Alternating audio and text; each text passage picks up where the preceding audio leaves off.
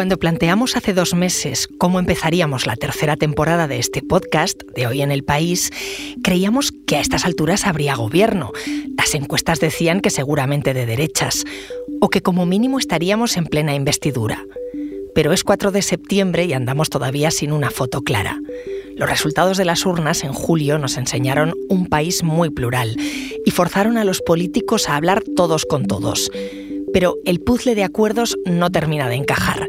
Nada está garantizado, así que seguimos sin tener ni idea de lo que nos espera este otoño. Soy Ana Fuentes. Hoy en el país empieza el curso político que nunca acabó.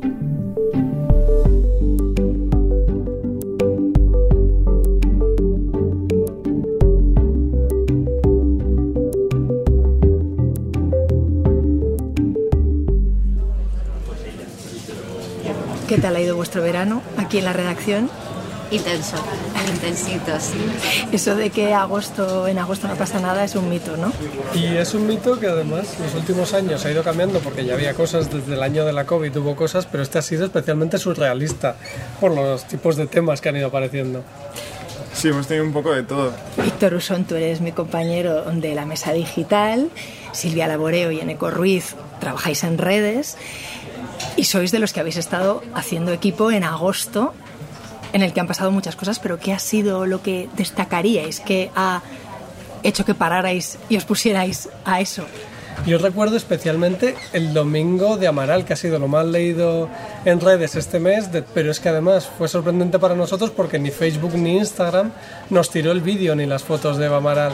O sea, publicó Facebook e Instagram vídeos de tetas que es algo que está prohibidísimo, como todos sabemos. Dani Sancho, ¿no? También dio muchos titulares y muchas historias que la gente estaba muy interesada en ello.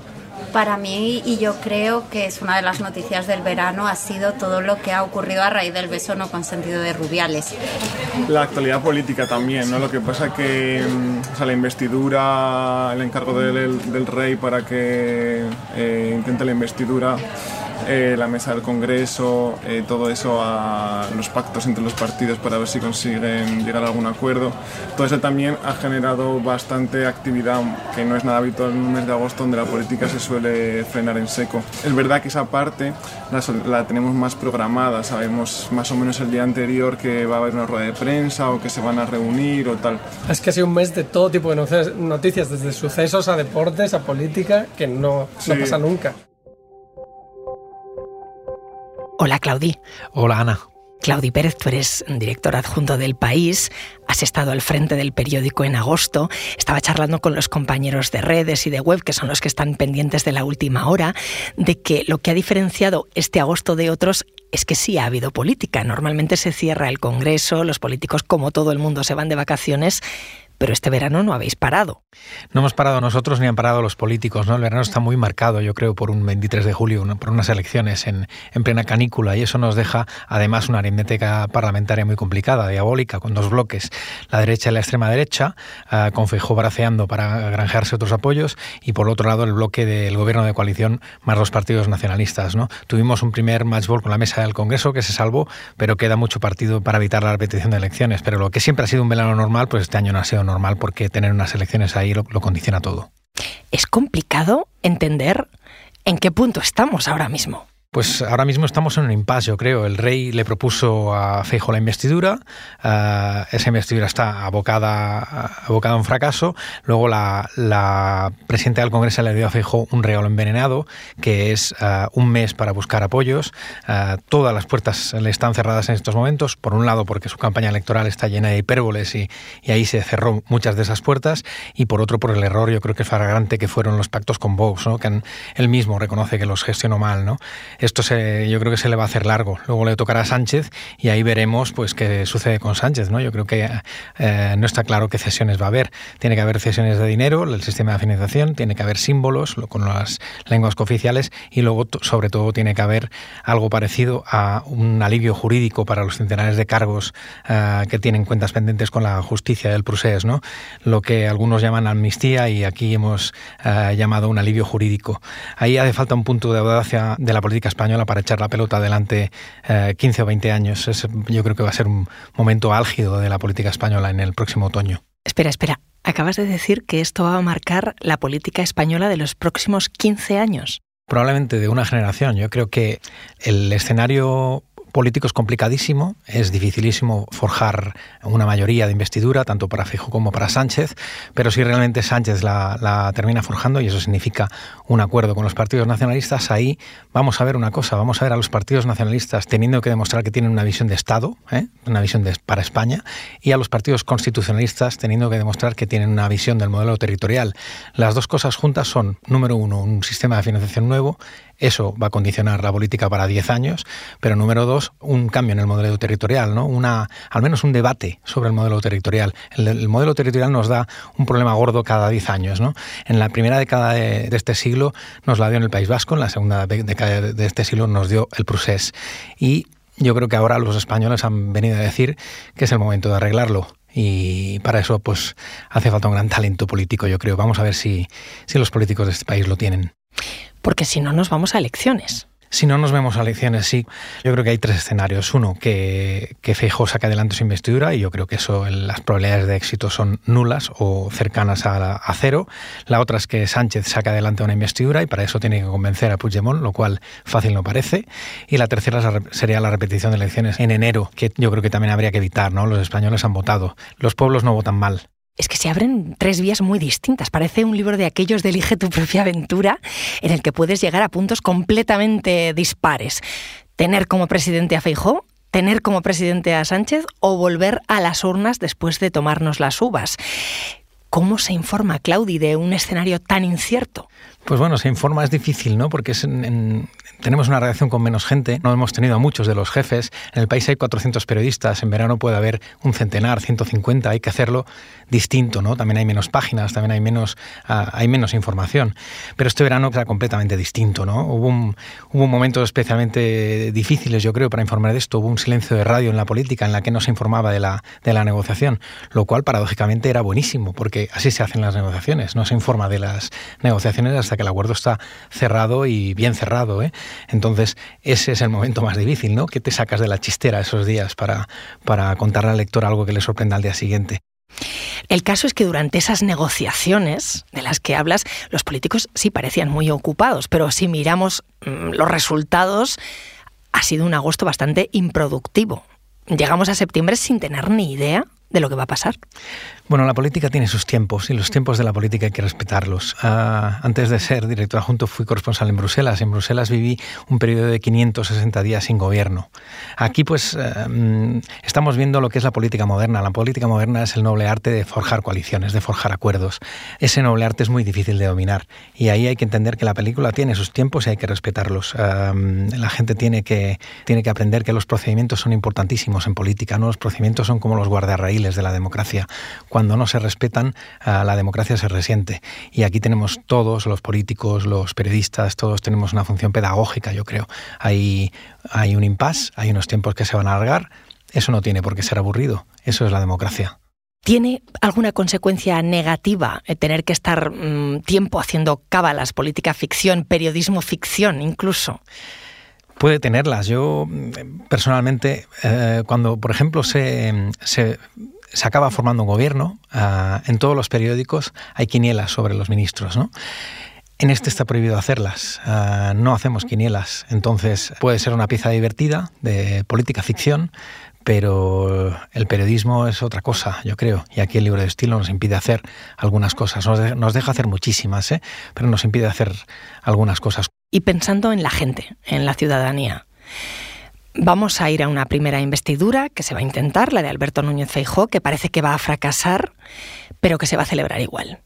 ¿Esto a la gente cómo le afecta? Lo que suceda con esta investidura tiene enormes efectos sobre la, sobre la sociedad española. No es lo mismo un gobierno de coalición de la izquierda con apoyo de los periféricos que un gobierno de la derecha con la extrema derecha. Lo hemos visto una y otra vez esto en Europa. No es lo, no es lo mismo una Giorgia Meloni que un gobierno socialdemócrata escandinavo. Las políticas económicas son muy diferentes, ¿no? las del PP y las del gobierno de izquierdas. Las políticas sociales son muy diferentes también.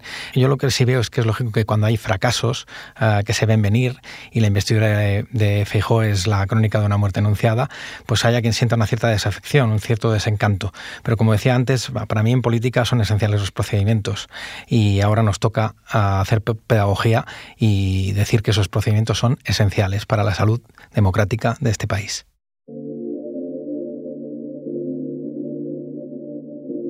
Ahora me sigues contando, Claudi. Enseguida volvemos.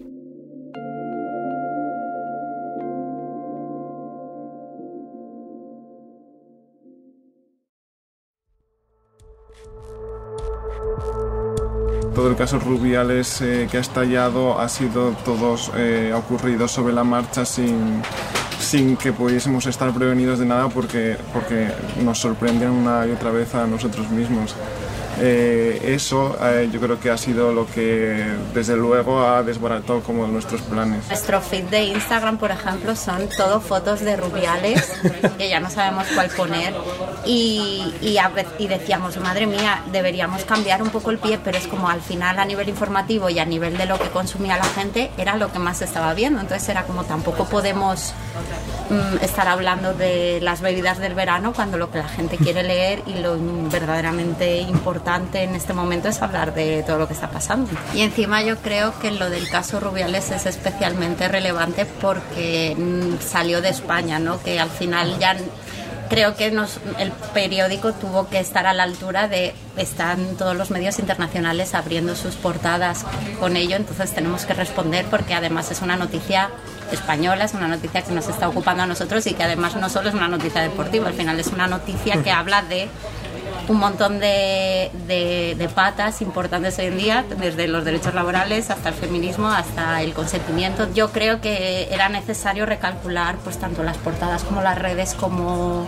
los las directos, ¿no? Entonces yo creo que sí que fue importante eso, que más allá de una noticia viral, el, el tener que reubicarnos todos con la poca gente que estábamos.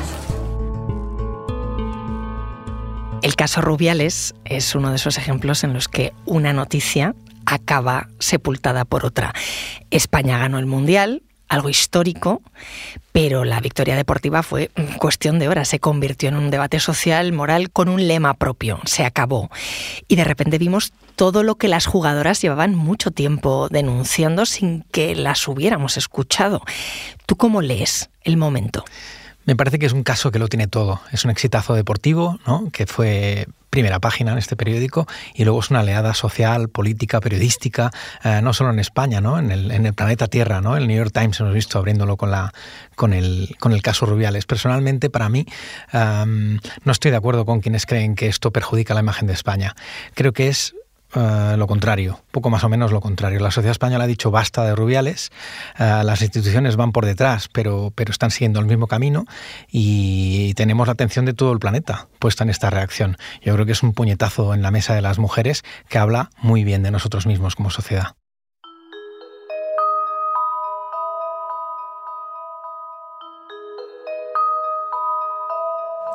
Luego también este, este agosto hemos tenido esa catástrofe aérea en la que ha muerto el líder de Wagner, que también eh, ese día fue, fue un día de no agosto, o sea, fue un día de mucha, de mucha actualidad, de reacciones, de eh, dar la noticia, otra crónica. De, es que ese día era además el día el comunicado de Jennifer Hermoso. Sí. Que de repente en un día en el que normalmente no pasa nada y tienes aquí a la gente justa, pasan cosas.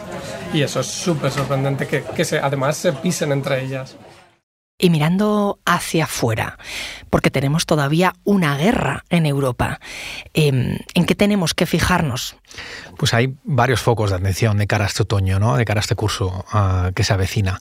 Eh, este verano hemos visto asonadas en Níger y Gabón. Son dos países muy distintos, ¿no? pero que demuestran que algo se cuece en África. Hay una epidemia de golpes de Estado que se está propagando por el continente. Ese sería el primer foco.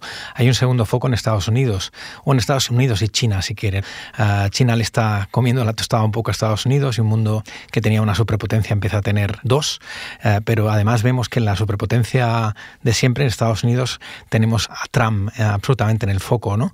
Tenemos primarias republicanas en otoño y tenemos un periplo judicial de un expresidente que tiene por delante uh, un lío importantísimo, ¿no?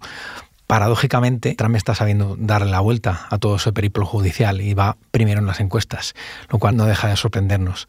Luego tenemos, hemos visto en Argentina un, paso más de esta ola populista que afecta, yo creo, a todo el mundo. ¿no? Eh, eh, lo vimos en Brasil, lo vimos en México, lo vimos en Estados Unidos lo hemos visto en varios gobiernos en Europa, pues bueno, ahora tenemos a un populista liderando también la carrera en Argentina, muy preocupante. Y luego tenemos una guerra en el vecindario, yo creo que eso no, no podemos quitarle el, ojo a eso. ¿no? Eh, Ucrania mismo está en un impasse, está siendo un, fiasco la contraofensiva ucraniana, eh, es lógico, no tienen aviones, eh, difícilmente podían hacer grandísimos avances, pero ese atasco es también una ventana de oportunidad para negociar, es posible que se abra esa ventana este otoño, ya veremos mirando un poco hacia atrás, de Pigrocin no deja de ser también inquietante, pero eso ya es mirando hacia atrás. Mirando hacia adelante yo creo que es posible que veamos una negociación y si no veremos otra vez un invierno con precios muy altos de la energía, precios muy altos de las materias primas y consecuencias, efectos secundarios de esa guerra que tenemos ahí al lado, a 2.000 kilómetros de Madrid todos esos escenarios abiertos sin contar con las sorpresas que pueden venir, que siempre las hay. Sí, los americanos dicen los unknowns unknowns, ¿no? los, los cisnes negros que no nos esperamos. Eso es lo más apasionante de hacer periodismo, que cuando te has hecho una agenda con, y te has estudiado todo, la, cambian todas las preguntas. ¿no? Cuando creías que tenías todas las respuestas, cambian todas las preguntas que decía el poeta. Y ahí estamos, esperando que cambien las preguntas. Gracias, Claudi. Gracias a ti. Se agradece también, ¿no? No estar mano sobre mano en agosto. Sí, sí, no se echan de menos los veranos de las Islas Perejil. Un, verano un poco más tranquilo tampoco, tampoco va mal. Pero es divertido. Había un momento así que decíamos...